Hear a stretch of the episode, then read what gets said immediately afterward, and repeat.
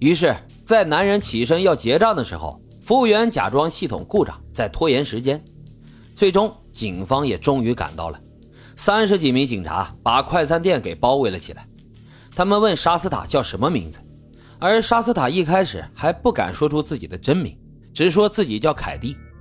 他看了一眼邓肯，邓肯说：“你可以告诉他们你的名字。”他这才低声的说道：“自己叫沙斯塔。”警方立刻就带回了邓肯，并且把沙斯塔送去了医院。令人欣慰的是，沙斯塔的心，沙斯塔的身体状况尚可。在医院里面，他也见到了心心念念的爸爸史蒂夫。而另一边，警方在邓肯的车里搜查出来了几样关键性的证物，包括作案用的凶器、GPS 定位器和一张储存卡。储存卡里记录着他是如何虐待两兄妹的。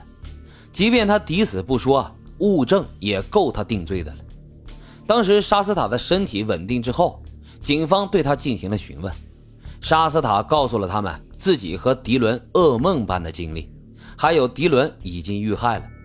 根据 GPS 的信息和沙斯塔的回忆，警方在七月四号找到了迪伦的遗骸，用另外一种方式让这个可怜的男孩回到了自己家人的身边。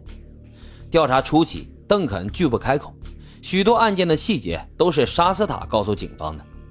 为了将这个恶魔绳之以法，沙斯塔必须一遍又一遍地回忆让他痛彻心扉的经历。但是他很坚强，他说哪怕要当庭指认邓肯，他也可以做到。所幸的是，邓肯在多次审讯之后，终于开口交代了一切，包括他之前保释期间所犯下的案件。邓肯被判处了三次死刑，不过由于种种原因，他的死刑日期被一推再推。而这个恶魔于去年三月二十八号因为脑瘤死在了牢里。事情到这儿呢，基本上就讲完了。现在的沙斯塔已经是四个孩子的妈妈了，她和丈夫麦克居住在博伊西市。她这一条路啊，走得非常的艰难。作为外人，我们根本就无法想象他每天要面对多大的痛苦。他说自己十三岁的时候就开始喝酒、吸食违禁药品、结交坏孩子，想尽一切办法来忘掉自己所经历的苦难，忘掉作为幸存者对哥哥感到的亏欠。后来，在父亲史蒂夫和心理医生的帮助之下，他短暂的戒了毒。十八岁的时候，生下了自己的第一个孩子。把所有的精力都转移到了家庭之上。这些年，大家时不时的还能够在媒体上看到他。在二零一八年的时候，他却再次复吸了，并且把违禁药品放在了孩子们都能够到的地方，因此违反了当地的法律，被判处了缓刑。二零一九年二月二十二号，她因为和丈夫闹矛盾，带着孩子离家出走，被报了失踪。邓肯被确认死亡之后。沙斯塔曾公开表示，他花了许多年去憎恨邓肯，现在知道他终于死了，自己的灵魂也终于得到了自由。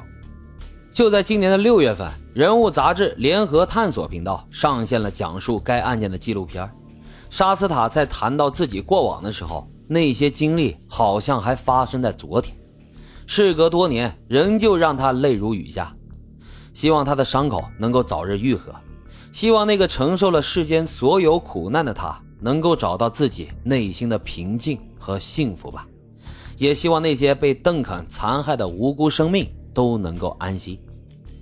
好了，今天的案子就是这样。感谢收听老白茶馆，欢迎大家在评论区积极的留言、订阅、点赞与打赏。咱们下期再会。